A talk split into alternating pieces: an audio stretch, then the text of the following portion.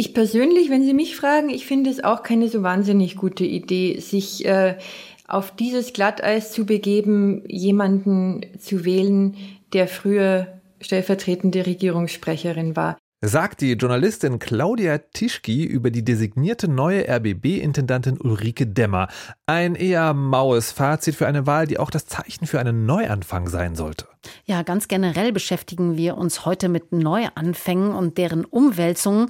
Es geht zum Beispiel auch darum, wie WissenschaftlerInnen mit KI neue Wege beschreiten und warum dabei plötzlich Chemiewaffen entstehen.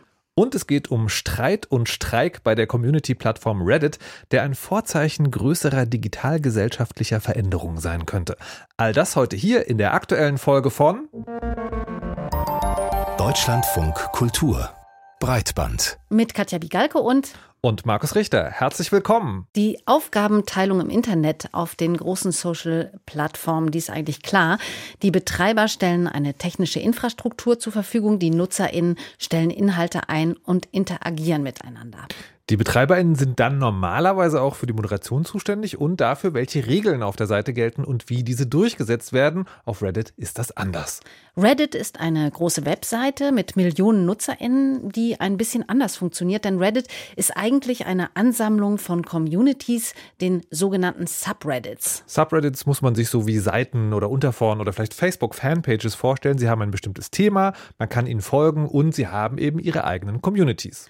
Und die Communities, die werden von ehrenamtlichen ModeratorInnen betreut. Die bekommen kein Geld, die arbeiten aus Spaß an der Freude für ihre Communities.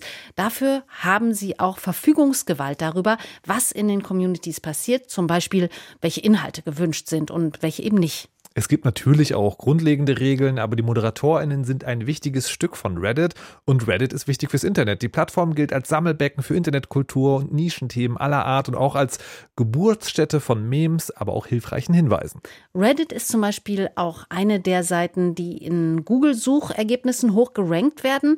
Das war allerdings in den letzten Tagen seltener der Fall, denn ein relevanter Fall des Moder ein relevanter Teil vielmehr der Moderatorin, die streiken und haben ihre Communities auf privat gestellt, also so, dass sie von der Öffentlichkeit nicht mehr gesehen werden können. Grund dafür sind Änderungen, die die Plattform bis Ende Juni vorhat. Mit denen ist jedoch die Community nicht einverstanden, weshalb sie sich gegen den CEO, den Chef von Reddit, auflehnt. Hagen Terschüren hat die Einzelheiten für uns. Im April hat Reddit angekündigt, dass sich etwas ändern wird. Konkret geht es um ihre API. Das ist die Programmierschnittstelle, über die Apps mit der Plattform kommunizieren können. Jede einzelne Interaktion, vom Aufrufen von Posts bis zum Selberschreiben und dem Liken und Disliken von Dingen, läuft über diese API. Die Schnittstelle war seit der Gründung Reddits kostenlos, was ein ganzes Ökosystem an Apps von Drittherstellern hervorgebracht hat. Etwas, das im Silicon Valley lange üblich war. Twitter und Reddit haben erkannt, dass die Apps wertvoll für die Plattform sind, weil Reddit ist ja gar nicht in der Lage, selber 700 verschiedene Apps zu programmieren, die jeden ansprechen können. Die Drittanbieter-Apps schaffen es, Menschen auf die Plattform zu locken und das lohnt sich für alle Seiten. Erklärt Christian Sielig, der als Ein-Mann-Unternehmen die alternative Reddit-App Apollo programmiert. Das Bereitstellen dieser Schnittstellen kostet jedoch Geld. Sie müssen unter anderem konstant gewartet und aktualisiert werden. Für ein privatwirtschaftliches Unternehmen wie Reddit, das rote Zahlen schreibt, durchaus ein Problem. Dass die Nutzung der API zukünftig Geld kosten soll, ist also wenig überraschend.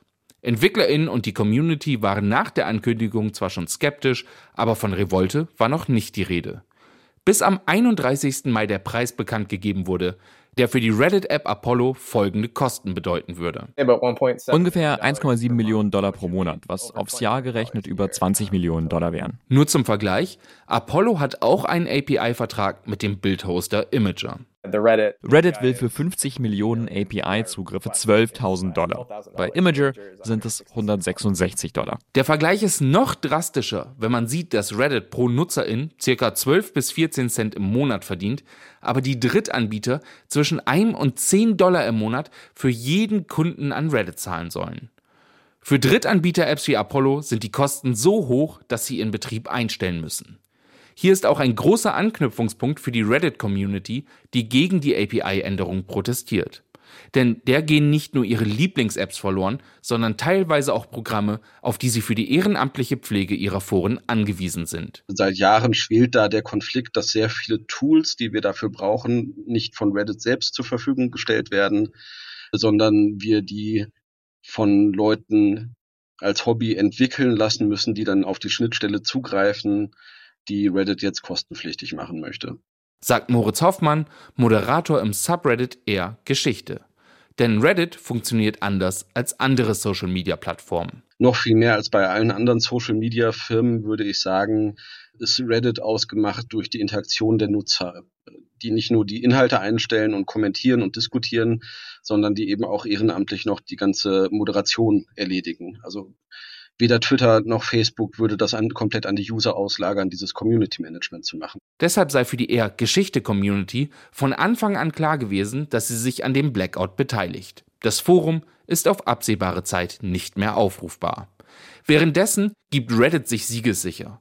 Ein Interview hat die Firma abgelehnt, aber in einem internen Memo, das das US-Magazin The Verge veröffentlicht hat, sagt Reddit-CEO Steve Huffman, dass der Streik bald vorüberziehen und keinen negativen Einfluss auf das Geschäft haben wird. Gleichzeitig warnt er seine Angestellten davor, Kleidung mit dem Reddit-Logo in der Öffentlichkeit zu tragen, da die Stimmung sehr aufgeheizt sei.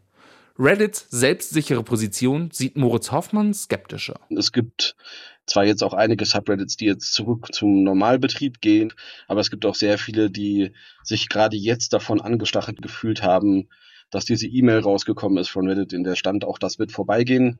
Das ist natürlich eine wunderbare Motivation, um weiterzumachen. Und wenn bald wieder Normalität einkehren sollte, könnte die Plattform durchaus viel ihrer wichtigsten und einflussreichsten NutzerInnen verschreckt haben. Jetzt stellt sich natürlich die Frage, wer sitzt am längeren Hebel?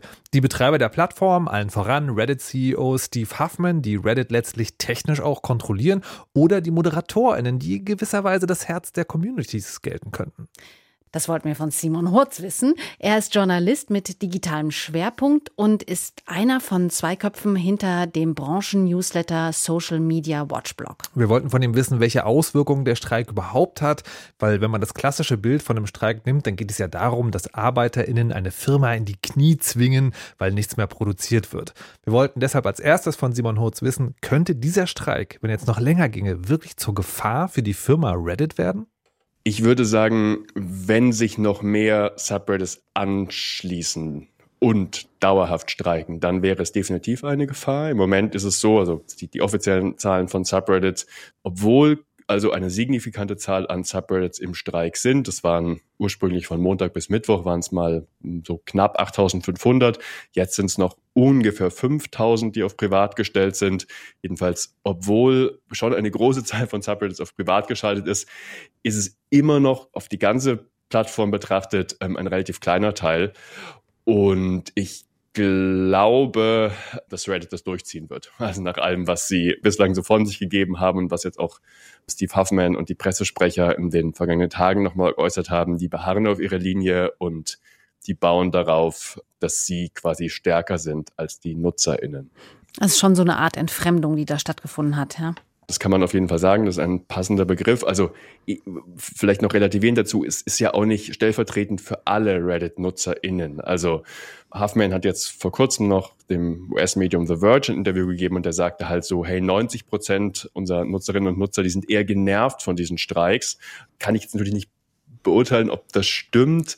90 Prozent halte ich für hochgegriffen, aber ich glaube schon, dass es stimmt, dass die meisten Menschen, die sich auf Reddit rumtreiben, und das sind ja wirklich hunderte Millionen, entweder nur sehr wenig bislang davon mitbekommen haben, die haben halt maximal mitbekommen, okay, so ein paar von den Subreddits, die ich lese, jetzt irgendwie gerade in den Blackout gegangen und da gibt es irgendwie Probleme und bla bla und sind eher genervt.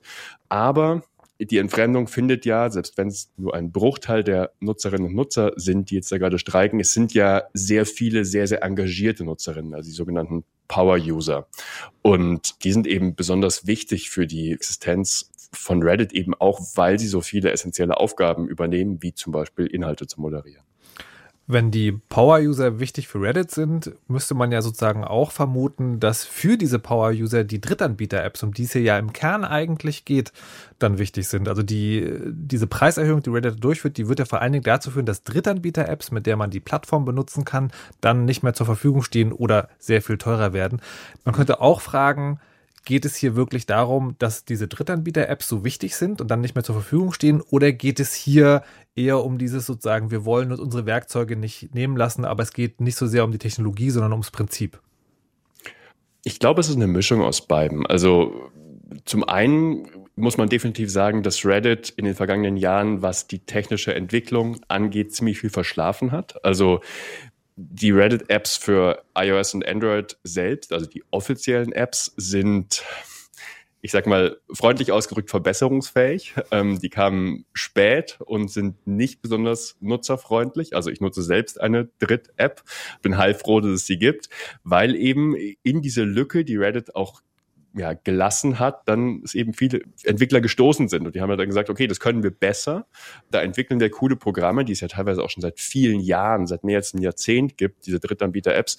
Und die einfach viel mehr Möglichkeiten bieten, die besser anpassbar sind, die mehr Spaß machen, die schöner designt sind. Also ähm, da muss man doch echt sagen, da gibt es einen Qualitätsunterschied. Reddit hat da viel verpennt. Das sagen sie übrigens auch selbst. Sie sagen, dass sie da aufholen wollen aber ich glaube eben auch, dass es so ein bisschen ums Prinzip geht und um die Art und Weise, wie sich Reddit da verhält. Und ich denke, dass sie 50, mindestens 50 Prozent der aktuellen Eskalation sich hätten sparen können, wenn das Ganze einfach ein bisschen freundlicher, verständlicher kommuniziert worden wäre und vielleicht, wenn sie inhaltlich zumindest diese Frist ein bisschen verlängern würden. Und ich denke, dann hätte man dem sehr viel Wind aus den Segeln nehmen können. Aber genau daran scheint ja Steve Huffman überhaupt gar kein Interesse dran zu haben, auf die Drittanbieter zuzugehen. Da fragt ich mich, warum eigentlich? Also irgendwie hat man doch den Eindruck, dass Reddit davon durchaus profitiert hat, dass da ModeratorInnen umsonst ihre Fähigkeiten angeboten haben, dass da Drittanbieter Technologien entwickelt haben, die besser nutzbar waren. Also warum stößt man die jetzt alle so vor den Kopf? Naja, es sind ja zwei getrennte Dinge. Also zum einen gibt es diese ModeratorInnen, die freiwillig Arbeit für Reddit machen. Es gab im vergangenen Jahr eine Studie, die errechnet hat, dass das ein Betrag von ungefähr 3,5 Millionen Dollar im Jahr ist, also quasi an Arbeit, äh, die Reddit nicht bezahlen muss. Das ist der eine Aspekt. Und das möchte Huffman ja auch überhaupt nicht ändern. Also Reddit setzt ja weiter auf dieses System der dezentralen Moderation. Die Drittanbieter-Apps, die sind aber eine andere Geschichte, weil tatsächlich Reddit verdient mit denen ja überhaupt nichts. Im Gegenteil, es entstehen Reddit so auch Kosten, weil sie müssen ja diese API weiter aufrechterhalten, es entstehen Cloud-Kosten. Und es geht ihnen auch noch Geld flöten, weil, wichtige Differenzierung muss man auch dazu sagen, fairerweise, Reddit ist ja werbefinanziert und sie leben davon, dass sie auf ihrer eigenen Plattform Anzeigen ausspielen und das auch in ihren eigenen Apps machen. Die Drittanbieter-Apps machen das eben nicht. Sie zeigen keine Werbung. Das heißt, das Reddit verdient kein Geld mit den Menschen, die diese Drittanbieter-Apps nutzen. Und ich kann Huffman bis zum gewissen Grad verstehen. Er sagt halt so, ja, wir haben das immer kostenlos gemacht und diese Möglichkeit eröffnet. Das war ein Fehler. Er sagt, das ist mein Fehler. Wir hätten es schon viel früher ändern müssen. Und er verweist nicht ganz zu Unrecht auf andere Plattformen, also zum Beispiel Facebook, Twitter, Insta, die das entweder noch nie zugelassen haben. Da gab es diese Schnittstelle gar nicht. Oder das im Fall von Twitter jetzt mittlerweile unter Musk auch komplett abgedreht haben. Reddit war da ohnehin eher die Ausnahme und er sagt eben, das ist it's a business decision, also wir müssen jetzt Geld verdienen. Angeblich spielt Reddit auch mit dem Gedanken eines Börsengangs und sie wollen halt profitabel werden. Und zumindest, wenn man jetzt komplett wirtschaftlich argumentiert, dann kann ich diese Sichtweise auch nachvollziehen. Wenn man das Beispiel Twitter nimmt, könnte man also denken, okay, zumindest was die Drittanbieter-Apps angeht, könnte das einfach zum Erfolg führen, weil Twitter hat es ja vorgemacht, das geht, die Apps verschwinden dann einfach, die, der Content findet nur noch der Plattform statt. Die andere Frage ist ja, es gibt jetzt aber diese Querverbindung eben zwischen den Power-UserInnen und ModeratorInnen, die sich an diesem Thema aufhängen. Glauben Sie, dass auch in dieser Hinsicht der ganze Streik folgenlos in dem Sinne bleiben wird? Die Drittanbieter-Apps werden gestrichen, beziehungsweise die API-Calls bleiben so teuer und die ModeratorInnen werden den Streik irgendwann beenden, dann genauso weitermachen wie früher? Oder besteht da doch die Gefahr eines ja, vielleicht nicht Schadens, aber einer Veränderung der Community? Also ich glaube, 100% so wie früher wird es auf keinen Fall mehr. Es wird auf jeden Fall einen eher kleinen Teil der Subreddits und ModeratorInnen geben, die keine Lust mehr auf Reddit haben. Es gibt auch schon einfach jetzt schon, ich habe schon Dutzende gesehen, die gesagt haben, ich habe keinen Bock mehr. Das ist so ein in your face diese Haltung. Diesem Unternehmen will ich quasi meine Arbeit nicht mehr kostenlos äh, überlassen. Quasi ich kündige, in Anführungszeichen, wenn man so will. Ich mache das jetzt nicht mehr. Ich glaube, der Schaden ist jetzt schon angerichtet und es könnte, wenn sich beide Seiten weiter so ja, so hart zeigen, beziehungsweise eben vor allem Huffman und Reddit, dann könnte es noch mehr werden.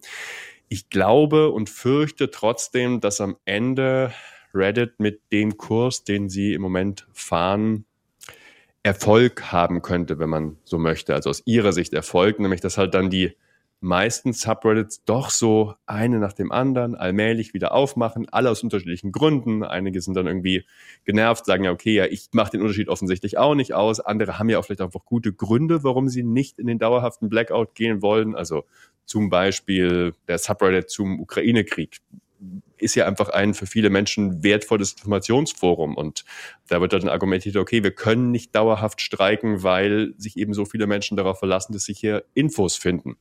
Da ist dann der Schaden, in den Streik zu gehen, größer als der mögliche Nutzen. Und so werden viele Subreddits eine nach dem anderen Gründe finden, sich wieder zu öffnen. Und je weniger streiken, desto geringer wird halt auch der Druck und desto schwerer wird es für die, die immer noch streiken, das aufrechtzuerhalten. Insofern äh, ist meine Prognose gerade, Reddit wird das aussitzen. Es gibt quasi Kollateralschäden, über die Reddit hinweg sehen kann. Die Drittanbieter-Apps machen, zumindest die großen machen zu. Ich glaube, da ist das Tischtuch jetzt zerschnitten mit den, also vor allem mit Apollo. Andere Drittanbieter-Apps finden vielleicht eine Möglichkeit, wie sie mit der neuen Preisgestaltung trotzdem weiter existieren können. Reddit verbessert seine mobilen Apps noch ein bisschen, stellt neue Tools für die Moderation zur Verfügung und in zwei Monaten haben wir das alle so ein bisschen vergessen. Ich fürchte, dass es so ist, selbst obwohl Reddit ja die eine Plattform ist, auf der NutzerInnen eigentlich mehr Macht haben als irgendwo sonst im Internet. Ich glaube, selbst da ist Reddit selbst, das Unternehmen, zu stark und zu mächtig. Simon Hurz, Digitaljournalist und einer der Betreiber des Social Media Watch Blog Newsletters über den Streik auf der Community-Plattform Reddit. Wir danken für das Gespräch. Wir haben das Interview gestern aufgezeichnet und es ist einige Bewegungen in der Sache, die wir noch nachtragen wollen. Reddit hat jetzt über einen offiziellen Account und in einem NBC-Interview in Aussicht gestellt, dass ModeratorInnen, die sich am Streik beteiligen, möglicherweise einfach ersetzt werden wollen. Und in dem NBC-Interview mit Reddit-Chef Steve Huffman stellte sich auch heraus, dass der Vergleich mit Twitter tatsächlich angezeigt ist. Huffman hat nämlich explizit in diesem Interview herausgestellt, dass die Art und Weise, wie Elon Musk Twitter wirtschaftlich betreibt, ein Vorbild für ihn ist. Was vielleicht im größeren Kontext noch interessant ist, auch an anderer Stelle wehren sich gerade ModeratorInnen gegen Plattformbetreiber. Die Initiative Super Network hat in dieser Woche hier in Deutschland das Content Moderators Manifesto veröffentlicht, das unter anderem auf einer Zusammenarbeit mit der Gewerkschaft Verdi beruht. Ja, und darin wird bessere Bezahlung und Betreuung für Content-ModeratorInnen gefordert, dass diese Arbeit bei großen Netzwerken wie Facebook, TikTok und auch anderen chronisch unterbezahlt und auch schädlich für die Psyche Psyche ist. Das wird ja auch schon seit längerem diskutiert, ne? Ja, und ich finde diesen Zusammenhang zwischen diesen beiden Ereignissen, also dieser Reddit-Streik und jetzt und dieses äh, Manifesto schon ganz interessant, weil wenn man so überlegt, was diese ganzen Plattformen groß gemacht hat, ist es ja immer auch so ein so ein bisschen Raubbau eigentlich. Es gibt so Ressourcen, die missachtet man und damit wird man schneller groß. Und das eine ist halt, haben wir auch schon Jahre drüber geredet, Datenschutz. Ne, und was die, was die NutzerInnen an Inhalten da einstellen. Es wird sich beides zu eigen gemacht, damit wird umgegangen. Und es ist aber auch eigentlich diese Position der Menschen, die die Plattform zu dem machen, dass sie, sag mal, erträglich wird. Und das finde ich schon so, ein, ja, so eine Art, diese Moderationskräfte, die jetzt als so eine tragende Säule auf einmal immer deutlicher werden, schon einen krassen Zusammenhang. Ich weiß nicht, wird das größer vielleicht? Naja, ich meine, das ist halt eine total wichtige Rolle. Und was ja interessant ist, ist im Grunde genommen, dass man da auf der einen Seite eben auf dieses Ehrenamt und auf diese Freiwilligkeit setzt mhm. und auf diese, auf diesen Glauben auch der Menschen. Ne? und auf dann, der ja. anderen Seite eben so total ausbeuterische, ähm, kapitalistische Ansätze irgendwie pflegt. Ne? Ich frage mich, ob das sozusagen vielleicht dann noch weitergeht, weil man könnte ja weitergehen. Es gibt ja ganz viele so Digitalkonzepte, die, also die Gig Economy zum Beispiel, ne? also irgendwie Amazon-Fahrer, die SubunternehmerInnen sind mhm. oder Essenslieferanten, die sozusagen gar nicht angestellt sind. Alles Menschen, die eine tragende, also die, die Produktivkräfte in einem ganz klassischen Sinn eigentlich sind. Vielleicht kann man sogar hier ganz weit historisch gehen und das mit der Industrialisierung vergleichen, wo ja auch viele Millionen Menschen ausgebeutet wurden, weil man sie einfach billig Geld an die Maschinen gestellt hat. Das ist jetzt die digitale Industrie. Ich frage mich, ob das entweder wie Simon Hurz das sozusagen ein bisschen pessimistisch formuliert hat, jetzt der Moment gekommen ist, wo sie rausstellt, nein, die Produktionsmittel gehören den superreichen Plattformbetreibern oder ob das vielleicht der Anfang von einer ähm, Revolution der digitalen Arbeiterklasse, vielleicht könnte man so bezeichnen es? Na, das wäre natürlich schön, wenn sich da ähm, was tun würde, ne? Und wenn die ähm, Bedingungen sich verbessern würden. Äh, Simon Hutz ist davon ja nicht so überzeugt, mhm. dass sich da so wahnsinnig viel tun wird. Aber wenn man jetzt schon diese Parallelen zieht, dann kann man natürlich sagen, irgendwie so diese ModeratorInnen äh, gehören zum Lumpenproletariat sozusagen. Ja, das könnte man vielleicht so, so sagen, äh, der Digitalwirtschaft. Und was ich jetzt gerade noch gedacht habe, das erinnert so ein bisschen an ähm, auch die Corona-Pandemie, wo man ja auch mhm. festgestellt hat, es gibt so bestimmte Berufe, die werden als systemrelevant angesehen und die werden dann in Momenten, wo es kritisch wird, irgendwie immer gefeiert und für ihr Engagement irgendwie gelobt, aber dann trotzdem äh, immer unterbezahlt. Man könnte also im Fazit sagen, klatschen reicht nicht und das wird langsam deutlich. Auf jeden Fall. Das ist eine traurige Erkenntnis. Hm. Der Rundfunk Berlin-Brandenburg hat eine neue Intendantin und die heißt Ulrike Demmer. Pikant daran ist, Demmer war zuletzt stellvertretende Regierungssprecherin unter Angela Merkel nach einer Karriere als Journalistin mit Stationen beim Spiegel und bei Focus. Gestern wurde sie vom Rundfunkrat des RBB im vierten Anlauf gewählt, nachdem ihre einzige noch verbliebene Mitbewerberin, die ehemalige Vodafone-Vorständin Heide Baumann, sich nach dem zweiten Wahlgang schon aus dem Wahlverfahren zurückgezogen hatte. Ist das nun der Neuanfang, den der krisengeschüttelte Sender so dringend braucht, nachdem ja der früheren Intendantin Patricia Schlesinger im letzten Jahr wegen des Vorwurfs der Veruntreuung öffentlicher Gelder fristlos gekündigt wurde? Das fragen sich gerade viele, nicht nur wegen der Personalie, sondern auch, weil das Auswahlverfahren an sich doch ziemlich holprig verlief. Da gab es das Hin und Her um Jan Weihrauch, Programmdirektor von Radio Bremen, der sich auch beworben hatte, erst zum Kandidatenkreis gehörte, dann aber wieder ausschied, weil ihm das in Aussicht gestellte Gehalt zu wenig erschien.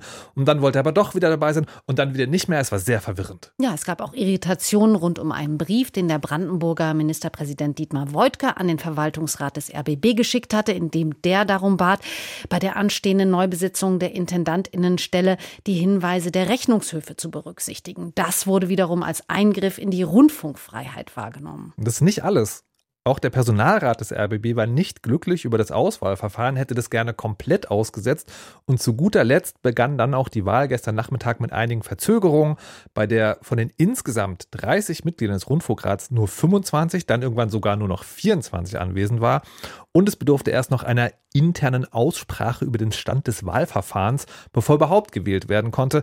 Das heißt wiederum, die angereisten JournalistInnen, die das alles beobachten wollten, mussten während dieser mehrstündigen Aussprache vor der Tür warten. Ja, vor der Tür war auch die SZ-Journalistin Claudia Tischki. Wir haben sie kurz vor der Sendung gefragt, ob sie den Tag gestern eigentlich ähnlich erlebt hat, wie es auch der Rundfunkratschef Oliver Bögel erzählt hat. Der sagte nach der Wahl, das sei eher eine anstrengende Wahl gewesen. Vor allem war sie spannend, muss ich sagen. Ich musste weder wählen noch irgendwie sonst etwas tun, was für mich anstrengend war. Wir haben halt sehr viel gewartet. Wir wussten nicht, was da vor sich geht hinter den verschlossenen Türen. Der Rundfunkrat hat nach knapp 20 Minuten die Öffentlichkeit ausgeschlossen und ist in die nicht öffentliche Sitzung gegangen, war dort zwei Stunden und nach zwei Stunden hieß es so, es wurde immer noch nicht gewählt. Also kein Mensch wusste, was da eigentlich passiert, ob noch alles platzt oder ob alles ganz schnell geht. Das war spannend, ja. Ist das üblich, dass das hinter verschlossenen Türen passiert? Das ist tatsächlich eine Frage, die gestern auch viel diskutiert wurde, ob man diese Aussprache im Rundfunkrat zum Verfahren, denn das war ja der Auslöser dieses Antrags, dass man nochmal redet, dass viele mit dem Verfahren nicht zufrieden waren, ob man diese Aussprache nicht doch öffentlich hätte machen sollen. In der ARD und im ZDF wird ja jetzt gerade viel über Transparenz gesprochen. Das wäre ein Zeichen gewesen, dass man wahrscheinlich mit Gründen nicht setzen wollte, aber es hätte auch gute Gründe gegeben, die dafür gesprochen hätten. Bevor wir über die Wahl selbst noch sprechen, noch vielleicht noch ein bisschen über das Vorher. Es gab ja ursprünglich vier KandidatInnen. Gestern zur Wahl waren es dann nur noch zwei, also zumindest am Anfang der Veranstaltung. Und die beiden Kandidatinnen, die ausgestiegen sind, könnte man oder sagen, manche waren auch vielversprechend. Ist das ein Zeichen dafür, also dass die Hälfte der Kandidatinnen verloren gegangen ist, dass es ein heilloses Durcheinander war? Oder ist es ein ganz normaler Vorgang, wenn es um so hohe Posten geht, dass dann manche halt vorher schon sagen, na gut, dann mache ich halt nicht mit? Ich glaube, dass es in dem Fall eine besondere Lage war, anders als bei anderen Wahlen, bei denen Kandidaten vorzeitig abspringen. Denn zumindest Jan Weihrauch, der Programmdirektor von Radio Bremen, der ja als sehr kompetenter Bewerber galt, hat zurückgezogen aus einem Konflikt mit der Findungskommission, was sein künftiges Gehalt angehen würde. Und man hat in diesem Verfahren, und da komme ich jetzt auf die Frage nach dem Absprung sozusagen zurück, gemerkt, dass die Gremienvorsitzenden, also der Oliver Bürgel vom Rundfunkrat und Benjamin Ehlers vom Verwaltungsrat, dass die auf eine sehr starke Position der Gremien gepocht haben durch die Vorgabe eines künftigen Gehalts. Man hat also da eine, ich glaube, man kann schon sagen, eine starke Machtposition aufgebaut und insofern fand ich das ungewöhnlich, ja. Also von vier auf zwei, von zwei dann auf eins. Nämlich Frau Baumann ist ja auch dann irgendwann ausgestiegen, weil sie während des Wahlvorgangs auch nur eine Stimme hat. Die kam aus der Privatwirtschaft. Warum war sie chancenlos? So kann man es ja sagen. Ja, man hat mit Frau Baumann die Hoffnung verbunden, dass man jemanden von ganz außen holt, der auch in diesem System möglicherweise Impulse setzt, die das System selber nicht bringen kann. Aber sie hat offensichtlich die Rundfunkräte dann am Ende einfach nicht überzeugt. Sie hat ja, wie man hört, in beiden ersten Wahlgängen, bevor sie zurückgezogen hat, ganz wenig äh, Zuspruch bekommen. Das Problem war dann eher, dass Ulrike Dämmer eben trotzdem auch nicht die Zweidrittelmehrheit erreicht hat. Und was halten Sie nun von der Wahl von Ulrike Dämmer? Die ist nun Ex-Sprecherin der Bundesregierung. Das hat ja so ein gewisses Gerüchle oder Geschmäckle, wie man sagen kann. Es gibt eine Nähe zur Politik, mit der man ja eigentlich äh, aufräumen wollte. Ulrike Demmer hat das selber gestern thematisiert. Sie hat gesagt, dass sie auch mit ihrer Bewerbung gezögert habe, weil sie wisse, dass das natürlich irgendwie so der weiße Elefant im Raum ist. Und aus der Erfahrung in Bayern mit Ulrich Wilhelm, der ja da lange Intendant war, der vorher Vertrauter und Regierungssprecher von Angela Merkel war, kann man sagen, es kommt einfach sehr stark auf die Person drauf an. Man kann Ulrich Wilhelm in seiner Amtszeit viel vorwerfen, aber auch seine Kritiker würden bestimmt nie sagen, dass er durch Nähe zur CSU-Landesregierung aufgefallen ist. Mit anderen Worten, faktisch, ob tatsächlich eine Nähe hinterher feststellbar ist, das erweist sich erst im Amt. Was aber das Problem ist, ist, dass einfach diese Angriffsfläche da ist, zu sagen, Nähe zur früheren Regierung, Nähe zur SPD und damit liefert man einfach Gegnern ein Argument, für Diskussionen, die man dann aushalten muss. Ist das nicht ein falsches Zeichen in diesen Zeiten? Also die Außenwirkung ist doch ziemlich fatal, gerade wenn man von sich behauptet, man will jetzt wirklich die Sache angehen, man will einen Laden reformieren, man will einen Neuanfang starten. Ist das nicht ein ziemlich verholperter Start? Ich persönlich, wenn Sie mich fragen, ich finde es auch keine so wahnsinnig gute Idee, sich äh, auf dieses Glatteis zu begeben, jemanden zu wählen, der früher stellvertretende Regierungssprecherin war. Es ist jetzt so gekommen, es ist eine demokratische Entscheidung im Rundfunkrat, keiner hat die gezwungen, also ist sie zu respektieren. Jetzt mal abgesehen von dieser einen Baustelle, halten Sie trotzdem jetzt die Jahre oder das Jahr der Skandale für vorbei und eben, dass ein Neuanfang möglich ist? Oder wird das jetzt sozusagen weiter sich vorhin holpern und niemand weiß, was mit aus dem RBB wird? Nun, ich würde sagen, das kommt jetzt sehr stark auf Ulrike Dämmer an. Die muss ja ihre Aufgabe jetzt finden. Was man gestern gehört hat, als sich die beiden Kandidatinnen noch kurz vorgestellt haben im Rundfunkrat, hat sie sehr stark aufs Programm abgehoben. Sie hat auch mehrmals gesagt, sie möchte dafür einstehen, dass der RBB gutes Programm machen kann. Nun hat eigentlich niemand bisher in Frage gestellt, dass der RBB bisher gutes Programm gemacht hat. Das ist so ein bisschen, ich habe das so empfunden, vielleicht will sie noch nicht sagen, was sie machen will, vielleicht weiß sie es auch noch nicht wirklich. Wie es jetzt weitergeht, hängt sehr stark von ihr ab und davon, wie sie ihre Rolle findet in diesem Sparprogramm. Der RBB muss sparen. Es gibt ein Sparprogramm von 49 Millionen Euro, das bis Ende 2024 umgesetzt sein muss, sagt Frau Fernau, die Interimskandidatin. Und irgendwo in diesem Gefüge eines funktionierenden Programms, der RBB hat ja auch eine ausgezeichnete Programmdirektorin, muss Frau Demmer ihre Rolle finden als Intendantin und unter Umständen auch gucken, was mache ich mit den Finanzen, was ist möglich und je nachdem, wie gut sie das macht, wie geschickt sie das macht, wie überzeugend sie das auch gegenüber den Mitarbeitern macht, das ist ein ganz wichtiger Punkt. Kann sie die alle, wie man so schön sagt, mitnehmen? Also ist sie überzeugend? Stellt sie da eine Einheit her? Je nachdem wird's holprig oder nicht. Der RBB hat ja, was viele sagen, was ich immer so ein irgendwie ergreifendes Wort finde, so eine verletzte Seele durch die letzten Jahre. Und da kommt es, glaube ich, auf die Intendantin sehr stark an sagt die SZ-Journalistin Claudia Tischki zur Wahl der neuen RBB-Intendantin Ulrike Demmer. Wir danken für das Gespräch. In den vergangenen Monaten wurde ja viel darüber gesprochen, welche Möglichkeiten künstliche Intelligenz so eröffnet. Anwendungen wie ChatGPT zum Beispiel, die haben ja viele auch schon selbst ausprobiert. Und es ist ziemlich klar, dass sich manche Jobs, wenn sie sich nicht schon erledigt haben, wohl bald erledigen oder zumindest grundsätzlich ändern werden, weil die KI da große Umwälzungen mitbringt. In anderen Bereichen ist KI auch sinnvoll in einer die Menschen eher unterstützenden Funktion, würde ich mal so sagen. Auch in der Wissenschaft ist das der Fall. Hier treibt künstliche Intelligenz die Forschung tatsächlich schon über alle Disziplinen hinweg und das auch schon seit Jahren. Und die KI wird auch immer besser darin, Forschungsfragen zu beantworten, allerdings auch solche, die vielleicht besser unbeantwortet bleiben sollten. Thomas Reintjes mit den Details. Eines der prominentesten Beispiele ist die Pharmazie. Schon seit Jahrzehnten helfen Computer dabei, neue Wirkstoffe zu finden, um damit neue Medikamente zu entwickeln. Auch Sean Eakins macht das mit seinem Unternehmen Collaborations Pharmaceuticals in North Carolina.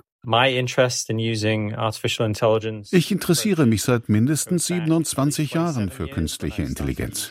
Damals habe ich erste Computerverfahren industriell eingesetzt. In den letzten fünf Jahren ist das Interesse natürlich nochmal massiv gestiegen. Aus frei zugänglichen Datenbanken sind biologische und chemische Daten von Molekülen herunterladbar. Sean Eakins hat damit ein KI-Modell trainiert, das vorhersagen kann, ob ein neues Molekül giftig oder gefährlich ist. Damit können wir Giftigkeit vermeiden, zum Beispiel Auswirkungen auf einen Ionenkanal, was kardiotoxisch wirken könnte. Also den Herzmuskel lähmen. Die KI hilft, solche lebensgefährlichen Nebenwirkungen bei neuen Medikamenten von vornherein zu umschiffen. Ich würde so weit gehen, zu sagen, dass es kaum noch eine Disziplin gibt, die sich nicht auf die eine oder andere Weise intensiv mit dem Thema KI beschäftigt. Sagt Andreas Sudmann. An der Universität Bonn leitet er ein Projekt, das den Einsatz von KI in der Wissenschaft untersucht. Dazu zählen Literaturwissenschaften, Geowissenschaften, Medizin, Wirtschaftswissenschaften. Überall helfen KI-Systeme, immense Datenberge zu bewältigen oder lückenhafte Daten durch Simulationen zu ergänzen. Sie sind gut darin, Muster zu erkennen und viele Varianten, etwa eines Proteins, in kürzester Zeit zu erzeugen und zu analysieren. Aber schon bald könnten sie weit darüber hinausgehen. Ich denke, dass diese Sequence Models in Zukunft in der Tat sehr wirkungsmächtige epistemische Tools sein werden. Das heißt, KI-Modelle sollen selbst wissenschaftliche Hypothesen entwickeln und überprüfen, also selbst neue wissenschaftliche Erkenntnisse hervorbringen. Es dauert wahrscheinlich nicht mehr lange, dann können diese Systeme auch genutzt werden und äh, da geht die Forschung hin, um Problemzusammenhänge zu identifizieren, die den Menschen überhaupt gar nicht bekannt waren. Eine Entwicklung in diese Richtung ist AI Descartes. Entwickelt in einer Zusammenarbeit von IBM, Samsung und einer US-amerikanischen Universität soll AI Descartes aufgrund von Daten und Vorwissen Formeln finden. Bisher müssen WissenschaftlerInnen das noch selbst machen. Den Computersystemen fehlte nämlich noch das Verständnis für die logischen Zusammenhänge. Blödsinnige Antworten wie manchmal bei ChatGPT waren die Folge. AI Descartes soll in gewisser Weise schlauer sein. We kind of mimic what a real scientist would do. AI Descartes ahme echte WissenschaftlerInnen nach, sagt Christina Cornelio, die das System mitentwickelt hat. Zwar können Computer schon länger aus einem bestimmten Datensatz Formeln ableiten, aber dann aus den vorgeschlagenen Formeln diejenige zu finden, die ein bestimmtes Phänomen am treffendsten beschreibt, war eine Herausforderung. Wir nutzen logisches Schlussfolgern auf Basis von Hintergrundwissen und Axiomen, von denen wir wissen, dass sie stimmen. Die nutzen wir, um unter den Formeln diejenige zu bestimmen, die die Daten am besten erklärt und gleichzeitig zu dem passt, was wir schon über das Phänomen wissen. In einem Experiment haben die ForscherInnen beispielsweise ein Dutzend Gleichungen aus der Mechanik in das System eingegeben. Schulwissen, wie Formeln zur Berechnung der Gravitationskraft und der Zentrifugalkraft. Dazu bekam die KI Daten über die Planeten unseres Sonnensystems. Masse, Entfernung von der Sonne und Umlaufgeschwindigkeit. Daraus leitete AI Descartes dann das dritte Keplersche Gesetz ab, das die Planetenbewegungen beschreibt. Die KI kam also eigenständig zum gleichen Ergebnis wie zuvor menschliche Wissenschaftler. Genauso ließen sich Messdaten aus anderen Problembereichen und der zugehörige theoretische Unterbau eingeben und daraus automatisch Gesetzmäßigkeiten ableiten. Wir hoffen, dass die Leute es einsetzen, erweitern, in ihre Systeme integrieren und, wer weiß, vielleicht eine neue Entdeckung machen.